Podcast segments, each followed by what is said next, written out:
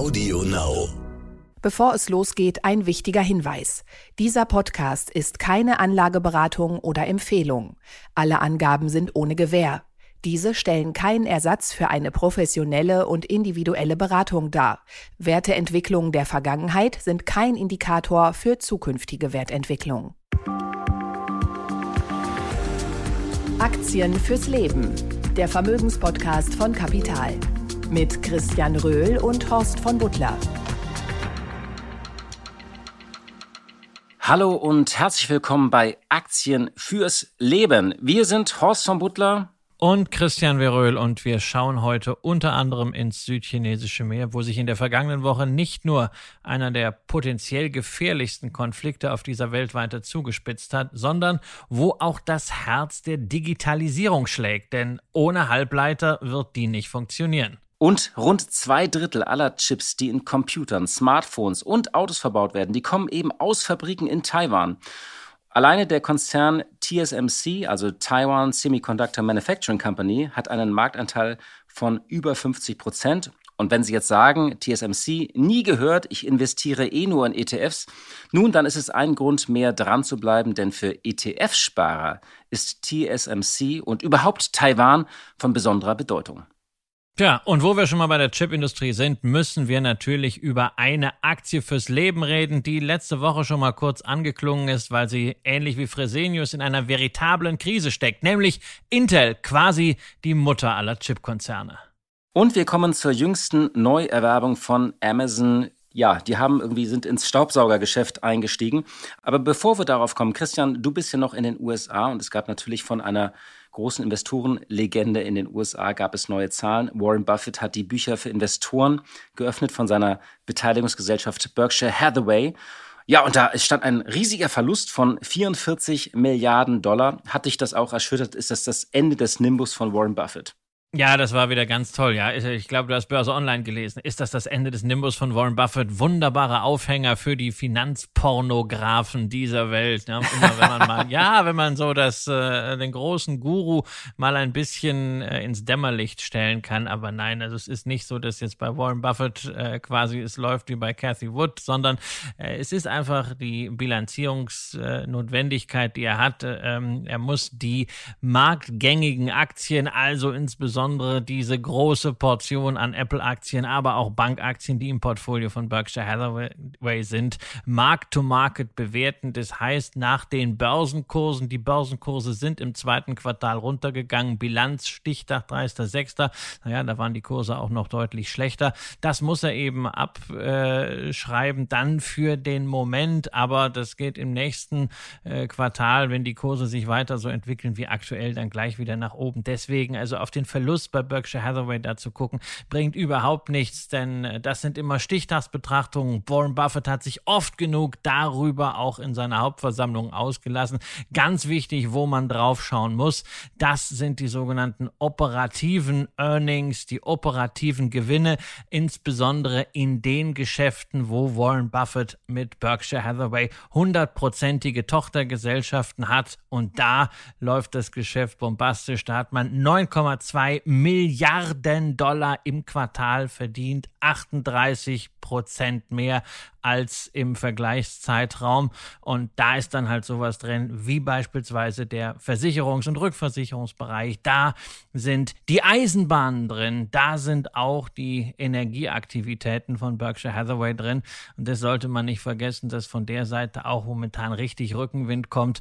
Es wurde gerade in den USA ein großes Paket für den Ausbau erneuerbarer Energien beschlossen und Warren Buffett investiert eben nicht nur in Occidental Petroleum, also in fossile Brennstoffe, sondern Berkshire Hathaway ist auch einer der ganz großen erneuerbare Energieninvestoren in den USA und wird daran auch einen guten Anteil haben, wenn da wieder das staatliche Füllhorn ausgegeben wird. Insofern alles ganz entspannt.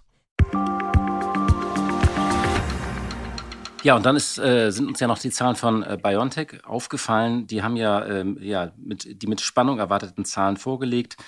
Ähm, und man ist ja da so ein bisschen, ähm, die sind ein bisschen enttäuschend ausgefallen und das hat auch auf den Aktienkurs gedrückt. Es zeigt aber immer noch die enorme Schwankungsbreite auch der Umsatzerwartungen und, ähm, und, und Gewinnerwartungen. Also die erwarten ja zwischen 13 und 17 Milliarden Dollar. Das Lustige ist so, äh, wenn man da jetzt kurzfristig nur drauf schaut, also was das langfristig bedeutet für Anleger, kommen wir gleich drauf, aber kurzfristig ist man ja so ein bisschen, als Anleger müsste man eigentlich auf eine fünfte Welle hoffen oder auf Karl Lauterbach. Äh, als Mensch würde man sagen, äh, hoffentlich nicht noch eine Variante, äh, für die wir uns impfen müssen oder gegen die wir uns impfen müssen.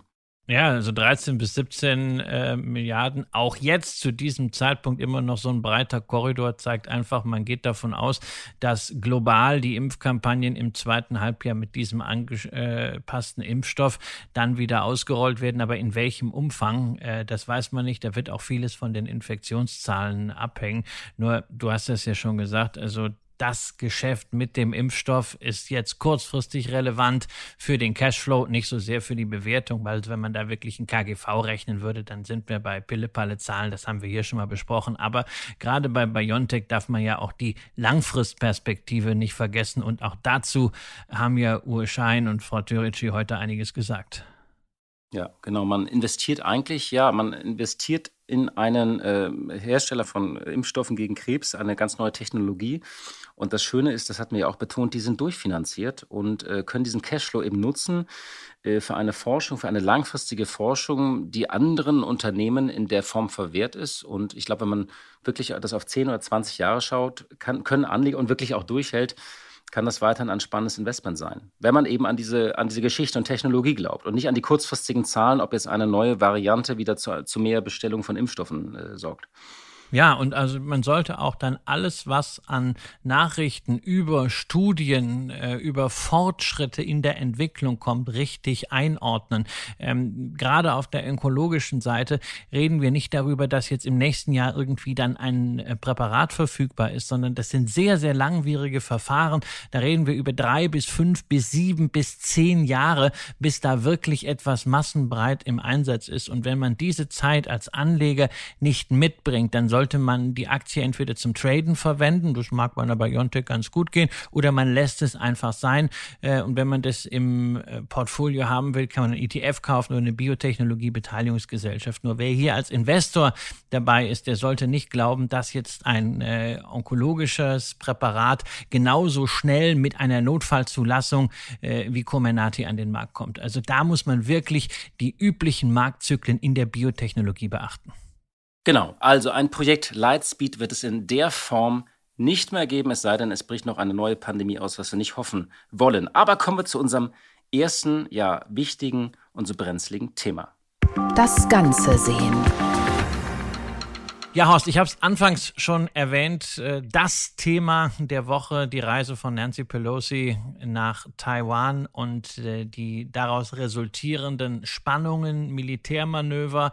Ähm, also es war ja immer irgendwie zwischen den USA und China um Taiwan ein Konflikt am Schwelen, aber da hat man sich ja eigentlich dran gewöhnt. Das war halt da, das lief so mit und man war aber immer sicher, das eskaliert nicht. Und jetzt die FT hat das auch gerade geschrieben, was sehr, sehr besorgniserregend ist, plötzlich ähm, diese kriegerische Auseinandersetzung zwischen China und den USA, die man vielleicht in den vergangenen Jahren ähm, als möglich angesehen hatte, die erscheint plötzlich sogar wahrscheinlich. Deswegen aus deiner Sicht doch bitte mal eine Einordnung, was ist da gerade los und worauf müssen wir uns jetzt eventuell gefasst machen? Ja, wir versuchen das hier mal ein bisschen äh, aufzudröseln. Ich bin jetzt ja natürlich auch kein China-Experte, aber es ist ja tatsächlich, äh, du hast recht, man hat sich ja sehr auf diesen Konflikt Ukraine-Russland äh, kapriziert, hat das ja auch in den vergangenen Monaten zu durchdrungen und plötzlich poppt dieser andere große geopolitische Konflikt hoch. Und ja, was wir erleben seit dem Besuch der alten Dame in Taiwan, äh, erleben wir ein Spektakel der Machtdemonstrationen mit Militärübungen, die tatsächlich Grenzen verschoben haben, also physische Grenzen, aber auch, auch im übertragenen Sinne. Denn China scheint nachhaltig verärgert, dass die Sprecherin des Repräsentantenhauses trotz massiver Drohungen aus China Taiwan besucht hat. Es war ja der hochrangigste Besuch äh, äh einer aus den USA in Taiwan seit 25 Jahren. Und diese Militärmanöver, wo man dachte, die halten jetzt so ein bisschen äh, kurz an äh, oder die gehen nur kurz, die halten seitdem eben an, inklusive so Simulationen von Angriffen. China hat auch äh, Sanktionen gegen Nancy Pelosi verhängt. Und äh, ja, eigentlich hatte China äh, das Ende des Manövers für Sonntag in Aussicht gestellt, aber es geht eben weiter und jetzt hat Taiwan wiederum äh, Übungen zur Abwehr eines möglichen Angriffs begonnen. Also das Ganze ist sehr beunruhigend. Das ist ja so dieser berühmte Funke, der da überspringen kann. Vielleicht nochmal zu der Frage, warum ist Taiwan politisch so wichtig für China? Also dieser kommunistische Machtanspruch, der geht eigentlich auf die Gründungsgeschichte der Volksrepublik Chinas zurück. Denn nach der Niederlage im Bürgerkrieg haben sich die Nationalchinesen nach Taiwan zurückgezogen und äh, ja, Mao Zedong hat in Peking bekanntlich die Volksrepublik ausgerufen. Und der heutige Staatschef und Parteichef Xi Jinping sieht eben diese Vereinigung mit Taiwan als historische Mission. Auch wird sehr viel stärker betont, auch als unter früheren Führungen in China. Und natürlich auf der Seite der USA hat diese Insel zwischen Japan und den Philippinen eine große strategische Bedeutung. Äh, der US-General Douglas MacArthur hat Taiwan mal als unsingbaren Flugzeugträger der USA bezeichnet. Also es ist einer der gefährlichsten Konflikte. Herde der Welt und Dreh- und Angelpunkt, du hast es gesagt, in diesem ökonomischen Dreiecksverhältnis von Amerika, China und Taiwan ist die Halbleiterindustrie. Taiwan ist global führend in der Auftragsproduktion von Computerchips, die rund 15 Prozent zum Bruttoinlandsprodukt beitragen und 40 Prozent des Exportes ausmachen. Und da hat Taiwan eben eine absolute Spitzenposition. Sie haben ein dichtes Netz an ja, hochspezialisierten Ingenieuren und Zulieferern aufgebaut, wirklich ein, ein richtiges Ökosystem, was China in der Form und vor allem in dem Tempo auch nicht aufbauen kann. Ähm, nach einer Schätzung des Marktforschungsunternehmens Trendforce äh, haben Taiwans Chipproduzenten in der Halbleiterauftragsproduktion einen globalen Marktanteil von 64 Prozent. Damit liegen sie weit vor Korea, die haben 18 Prozent und auch weit vor China mit 7 Prozent. Ja, und diese Chipindustrie vielleicht nochmal zum Schluss, ähm, die gilt in Taiwan so vielen als der magische Berg, der die Nation beschützt. Das, dahinter steckt folgende These, dass diese hohe wirtschaftliche Abhängigkeit Amerikas und Chinas von diesen Chips aus Taiwan dafür sorgt, dass es eben nicht zum Krieg auf dieser Insel kommt oder um diese Insel. Es gibt sogar Militärexperten äh, in den USA, die eine These entwickelt haben, äh, dass Taiwan im Falle eines Angriffs damit drohen solle, diese Produktionsanlagen zu zerstören. Das würde allen schaden, aber es würde eben auch China schaden, weil die könnten, die würden ja Jahre in der Entwicklung eben verlieren. Andere sagen jetzt so, ja, das mag sein, dass das sozusagen der magische Berg ist, aber inzwischen bedroht er dann doch eben eher China, weil er sorgt eben dafür, dass dieser Konflikt sich zuspitzt. Und ich glaube, zwischen diesen beiden Thesen, ob eigentlich die Halbleiterindustrie ähm, ja, ein, ein, eine Art ähm, Schutzwall ist für Taiwan, auf der anderen Seite aber eben auch die größte Bedrohung. Und äh, so in, zwischen diesen beiden Szenarien oszillieren wir derzeit so ein bisschen. Horst, hast ja schon äh, zwei ganz wichtige Themen auch aus Anlegersicht erwähnt, nämlich erstens Halbleiter und zweitens dann ganz konkret Taiwan Semiconductor Manufacturing Company, die größte Firma im MSCI Taiwan Index und der besteht übrigens aus 88 Unternehmen. Das ist für so ein kleines Land ganz ordentlich und zusammenbringen die immerhin 950 Milliarden Dollar auf die Börsenwaage. Nur mal zum Vergleich, es gibt auch so einen MSCI Index für Deutschland, da sind 60 Unternehmen Unternehmen drin mit insgesamt 1,1 Billionen Dollar Börsenwert, also ein sehr aktiver Kapitalmarkt, der eben auch die Bedeutung im IT-Bereich in der Mikroelektronik dann entsprechend äh, widerspiegelt. Und äh, Taiwan Semiconductor, äh, Semiconductor Manufacturing Company hat in diesem klassischen MSCI Taiwan 43 Prozent Gewicht, weshalb also ja iShares seinen MSCI Taiwan ETF äh, inzwischen auf eine etwas reduzierte Variante beschränkt, wo man dieses Gewicht auf 35 Prozent hat. Aber es ist natürlich immer noch ein wahnsinniger Klumpen.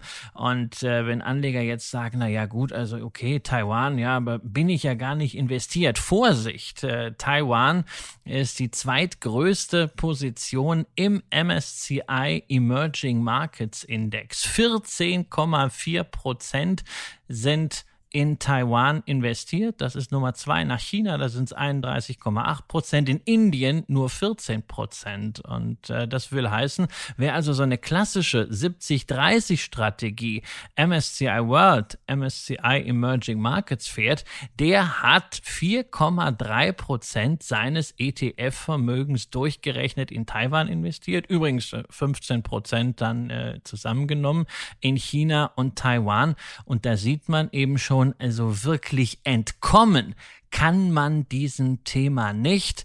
Ähm, das ist dann auch schon wieder eine Grundsatzentscheidung pro oder contra Emerging Markets. Ja, und ich denke, ähm, es ist aber auch ein Konflikt, äh, da kann man sich als Anleger nicht wappnen. Es gibt ja so gewisse ähm, äh, Konflikte oder Risiken, wo man sagt, da kann man sich als Anleger vorbereiten. Ich würde mal sagen, dieser Konflikt, äh, der hätte ja, wenn er sich tatsächlich zuspitzt und eskaliert, also wenn es wirklich zu einer militärischen Auseinandersetzung käme, das hätte ja auch eine Kettenreaktion zur Folge, die man gar nicht abschätzen kann. Da wäre so meine Einschätzung, da kannst du dich als normaler Privatanleger nicht vorbereiten, es sei denn irgendwie, man verkauft alles und äh, packt es in einen Koffer und gräbt sich irgendwo ein. Naja, so in, im Westen in den Koffer packen ist auch schwierig. Man kann es auch in Schließfach packen, ja. Man kann bei Johannes Kars nachfragen, ja. wie das so ist mit, mit, genau. Bar, mit, Bargeld im Schließfach. Ja, natürlich kann man auf äh, insgesamt fallende Kurse setzen, ja, aber wenn man das beim Timing verreist und irgendwie dauerhaft mit angezogener Handbremse äh, sein Depot führt, dann kommt sowas raus wie der Dirk Müller Fonds, äh, der die komplette Hosse äh, der letzten sieben Jahre äh, verpasst hat äh, und im Gegenteil sogar noch unter Einstandskurs notiert wird. Äh, das bringt also auch nicht. Man kann natürlich sagen, okay, man reduziert sein Exposure in Emerging Markets, ähm, weil man weniger in China, weniger in Taiwan haben möchte. Man kann, wenn man Einzelaktien hat, natürlich sagen, also Taiwan Semiconductor Manufacturing ist mir vielleicht ein bisschen heiß, möchte ich nicht als das eine Halbleiter-Investment haben. Das heißt dann insbesondere auf der anderen Seite muss man, wenn man in Halbleiter investieren möchte, vor allem in Europa und dann in den USA investieren, weil ganz klar ist natürlich vor dem Hintergrund auch der Zuspitzung dieses Konflikts, dass äh, sowohl diesseits als auch jenseits des Atlantiks viel Geld in die Hand genommen wird, um eine Unabhängigkeit von China in dem Bereich zu schaffen. Halten wir also fest als Fazit in diesem Konflikt zwischen China, Taiwan und den USA. Die Länder sind auf Konfrontationskurs, aber wir müssen noch mal festhalten, dass vor allem die USA und äh, China auch wirtschaftlich stark aufeinander angewiesen sind. Aus keinem Land beziehen die Vereinigten Staaten mehr Importe und China ist auch ein wichtiger Abnehmer von amerikanischen Produkten. Vielleicht noch mal so ein paar Zahlen. Die Vereinigten Staaten haben in den vergangenen zehn Jahren jedes Jahr Güter im Wert von 430 Milliarden so bis 540 Milliarden importiert, trotz des Handelskrieges, trotz Trump. Und die jährlichen Exporte nach China die sind im vergangenen Jahr, lagen die so bei 150 Milliarden Dollar. Da sind sie sogar gestiegen. Das pendelte mal so zwischen 110 und 130 Milliarden Dollar. Also trotz dieser ganzen feindseligen Rhetorik, trotz der höheren Zölle, ähm, sind sie nach wie vor stark verflochten. Das wissen auch die Akteure. Die Amerikaner steuern natürlich gegen. Sie haben versucht, die Produktion von kritischen Gütern nach Amerika zurückzuholen. Das versuchen übrigens äh, hat nicht nur die Trump-Regierung versucht, das versucht auch die beiden Regierungen. Der Kongress hat jetzt gerade diesen Chips and Science Act verabschiedet. Sie wollen 280 Milliarden Dollar in die heimische Produktion und die Entwicklung von Microchips investieren. Übrigens kleiner Funfact, das amerikanische Militär alleine braucht jedes Jahr zwei Milliarden Mikrochips. Deswegen ist es auch so wichtig, Fazit, alle rüsten sich für ein geopolitisches Worst-Case-Szenario. Übrigens, es gab jetzt auch eine Simulation vom IFO-Institut, was das Ganze denn für Deutschland bedeuten würde. Und das war so diese Formel, es würde Deutschland sechsmal so viel kosten wie der Brexit. Also es wäre auch für deutsche Unternehmen eben eine Katastrophe. Aber ich habe gerade über die Investitionen der Amerikaner in der Heimat in die Chipindustrie gesprochen. Da kommt so ein anderes Unternehmen äh, äh auf unseren Radar, über das wir jetzt sprechen wollen. Wahre Größe.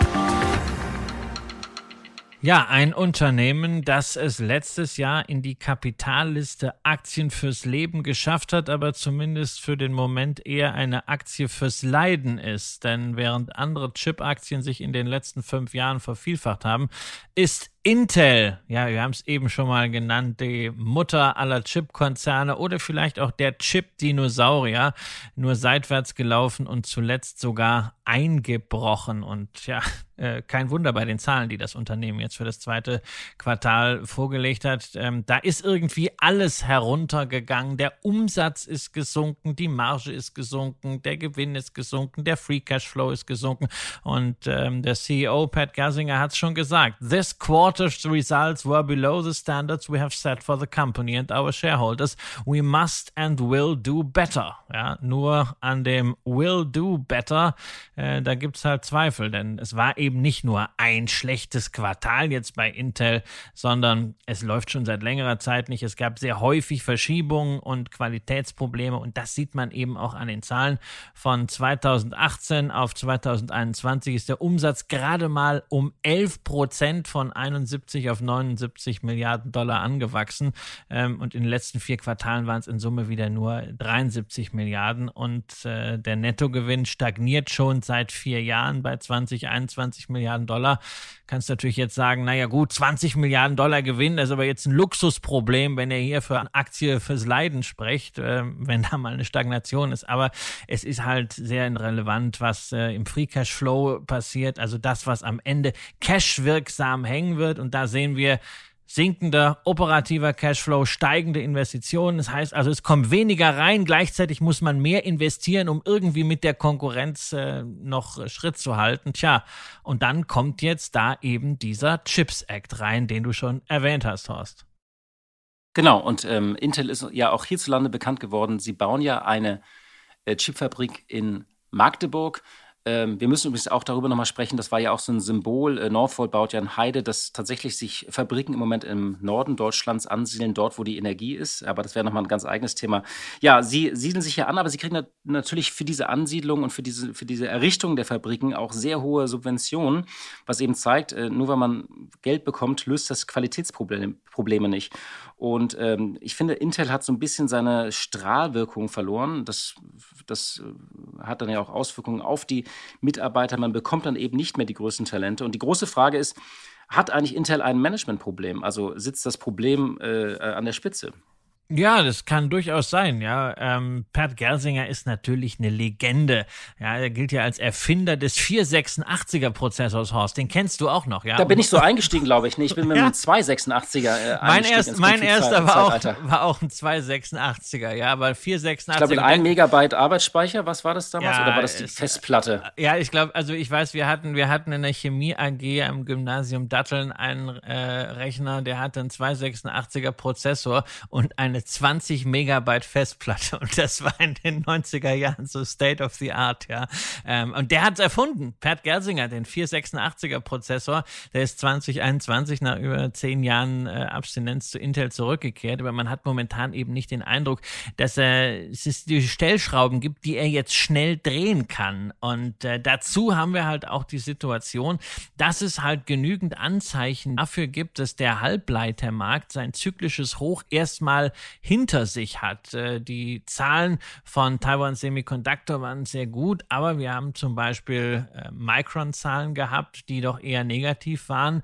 Auch die Kommentare, die Nvidia nach der Zahlenvorlage gemacht haben, lassen so darauf schließen, dass das jetzt mal auch ein bisschen abkühlen kann, zumindest kurzfristig. Wir haben eine extreme Knappheit von Chips gesehen und sehr häufig folgt auf eine Knappheit dann, weil entsprechende Investitionen getätigt werden, irgendwann auch mal äh, Überkapazität, insbesondere wenn wir jetzt wirklich in eine Rezession rutschen. Und deshalb also auch Vorsicht generell mit der Argumentation, mit dem legendären Kurs-Gewinn-Verhältnis hier bei Intel. Ja, also der Gewinn je Aktie in den letzten vier Quartalen war 4,67 Dollar, ergibt beim Kurs von 35 sensationelle 7,5. Ole ole, aber 4,67 Euro werden nach vorne nicht erreichbar sein. Da kannst du schon froh sein über die Hälfte und dann reden wir über ein Kursgewinnverhältnis von 12 bis 15. Und der MSCI World Semiconductor Index hat auch nur ein KGV von 16 und da sind halt auch genügend funktionierende Firmen drin, äh, die zeigen, wie es besser geht. Ja, und die Frage ist jetzt natürlich, äh, wenn man diese Aktie schon hat, und da stellt sich, glaube ich, diese grundsätzliche Frage, welchen Investment Case hatte man eigentlich ursprünglich? Ich habe übrigens, wir haben ja letzte Woche darüber geredet, und ich habe auch nochmal darüber nachgedacht, weil ich äh, musste ja gestehen, dass ich EasyJet-Aktien habe. Und du hast aber gesagt, welche Überzeugung hat einen eigentlich beim Kauf geleitet? Du hast ja gesagt, man sollte es auch irgendwie festhalten. Und ich hatte mir damals überlegt, dass bei der Neuordnung des äh, europäischen äh, Luftverkehrmarktes, dachte ich, wird EasyJet auf jeden Fall eine Rolle spielen. Ich fand deren Geschäftsmodell gut. Und glaube ich jetzt, um wieder, ich will jetzt nicht auf die Flugbranche kommen, aber jetzt nochmal zurück. Ich glaube, man sollte sich hier auch, oder wie bei Fresenius eigentlich fragen, warum hat man eigentlich ursprünglich mal in diese Aktie investiert? Glaubt man, an die Zukunft und das Geschäftsmodell. Wie war das denn bei dir eigentlich persönlich? Du hast ja Intel ich wollte jetzt, ich wollte jetzt eigentlich dich fragen. Ich wollte eigentlich sagen, der Horst muss ein richtig reicher Mensch sein. Er kann sich leisten, in eine Fluggesellschaft zu investieren. Ja, das, das man, also man sollte, man sollte Milliardär sein, dann kannst du mit einer Fluggesellschaft Millionär werden. Aber das, das wird, das wird ein eigenes Thema. Ja, Intel. Äh, ich bin tatsächlich Intel-Aktionär und das war für mich äh, zusammen mit äh, Texas Instruments schon vor, vor zehn Jahren meine Basis im Bereich Halbleiter, weil es einfach beides Unternehmen sind, die äh, schon damals einen langfristigen Dividendenzyklus äh, hatten. Texas Instrument hat sich ja auch sehr, sehr erfolgreich entwickelt und ich mag ja auch Unternehmen, die es geschafft haben, schon mal die eine oder andere Krise zu meistern. Intel hatte ja nun auch Krisen, also müssen wir 40 Jahre zurückblicken. ich habe ein bisschen die Halbleitergeschichte geschaut.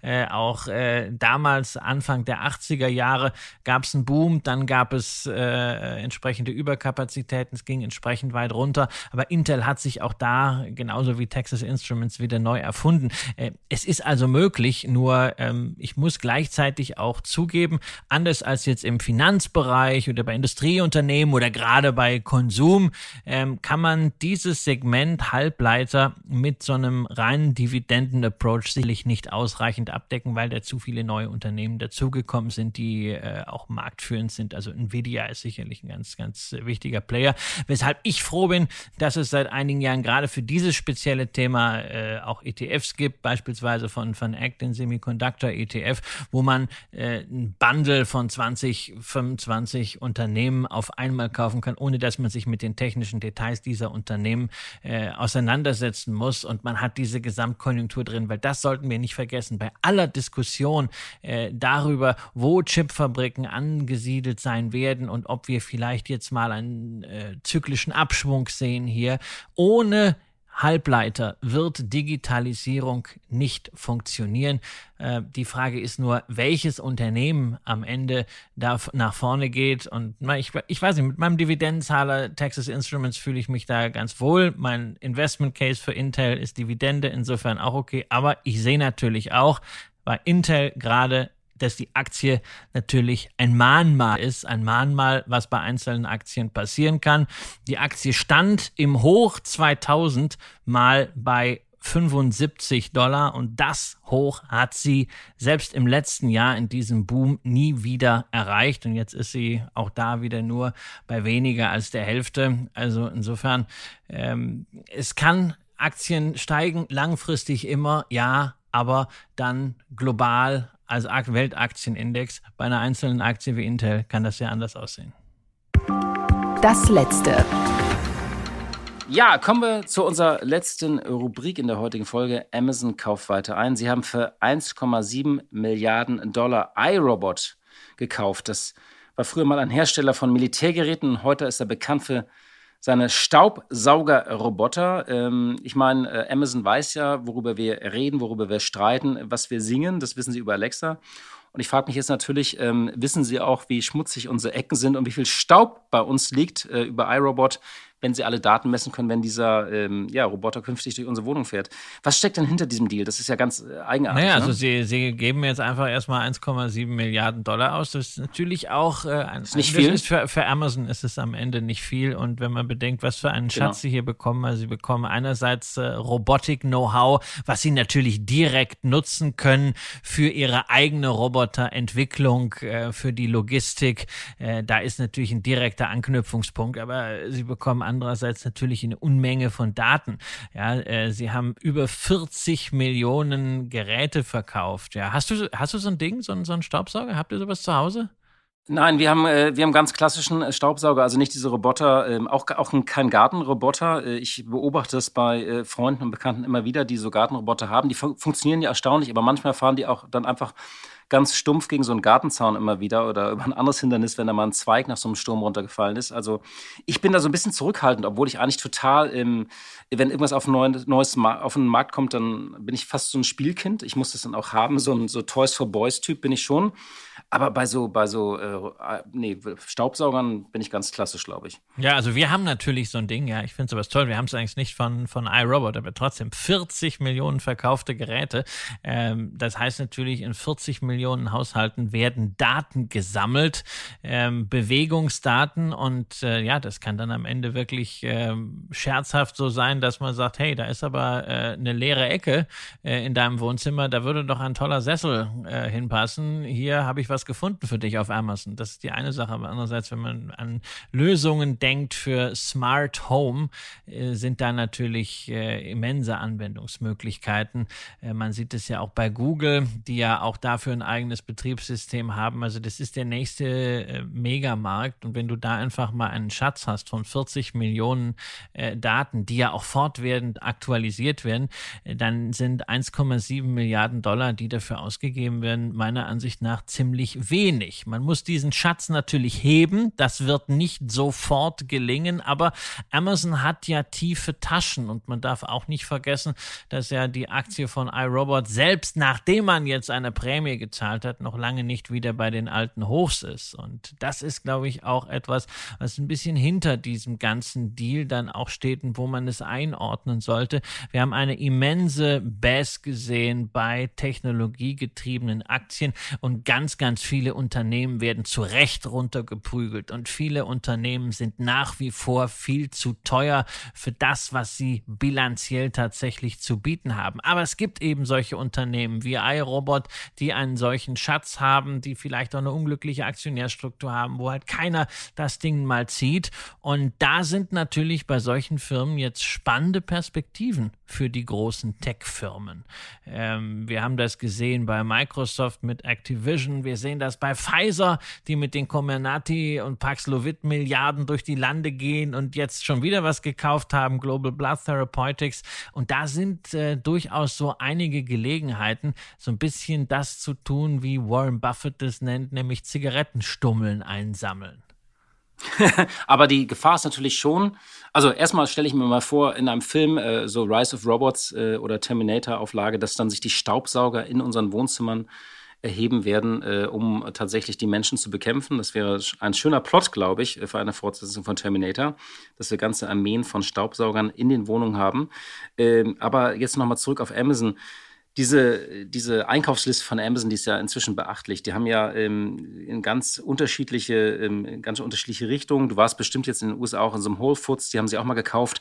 Besteht da nicht die Gefahr, sich auch zu verzetteln? Ich war heute noch da im, im Whole Foods, das ist wundervoll. Es ist nach wie vor übrigens immer noch die teuerste Akquisition von äh, Amazon. Ja. Übrigens auch teuer, wenn man reingeht. Immer, ich erinnere, wenn man da reingeht, will nur drei Sachen kaufen, ist man immer 60 Dollar los. Also ich habe ich hab heute was, was Tolles gesehen. Eine Erdbeerlimonade, so, so ein kleines Fläschchen, irgendwie 300 Milliliter, 5,49. Aber interessant, du kriegst im Whole Foods auch Bier. Ja, also gibt es Leute, die behaupten, Bud Light sei kein Bier, aber eine Halb-Liter-Dose Bud Light kriegst du bei Whole Foods für 2,49. Ist natürlich klar, was ich gekauft habe. Ja, aber ähm, immer noch, immer noch die teuerste Akquisition. 13,7 Milliarden Dollar ausgegeben in 2017. Und in der Tat, also da hast du so, eine, so einen Retailer. Da haben sie natürlich wahnsinnig viel gelernt über das Geschäft mit äh, frischen Nahrungsmitteln und generell auch über Filialbetrieb. Dann haben sie MGM äh, gekauft. Ja, da haben sie den Medienbereich äh, verstärkt. Dann haben sie jetzt gerade One Medical gekauft. Damit ergänzen sie im Grunde ihr Healthcare-Geschäft, wo sie PillPack schon gekauft haben 2018.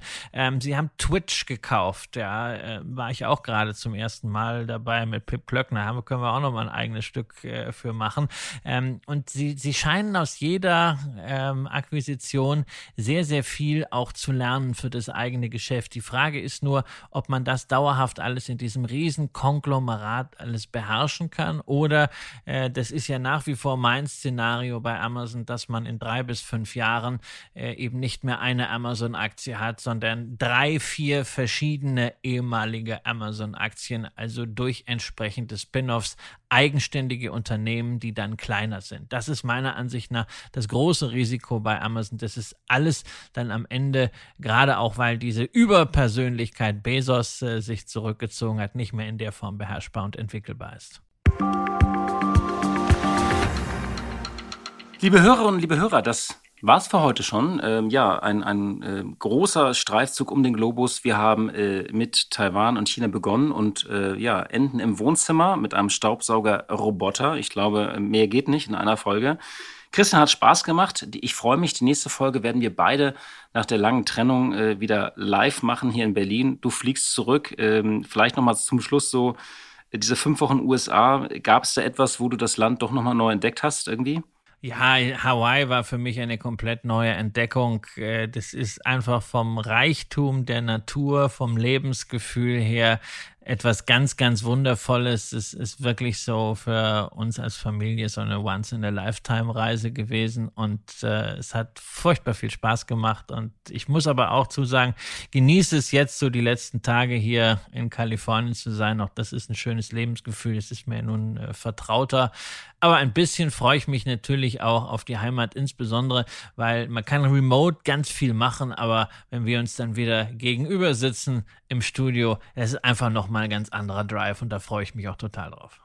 Ich freue mich auch auf deine Rückkehr. Liebe Hörerinnen und liebe Hörer, das war's für heute. Vielen Dank für Ihre Zeit, für Ihre Treue. Äh, bleiben Sie dran. Aktien fürs Leben und äh, wir hören uns hoffentlich am kommenden Mittwoch wieder. Machen Sie es gut. Aktien fürs Leben, der Vermögenspodcast von Kapital. Mit Christian Röhl und Horst von Butler.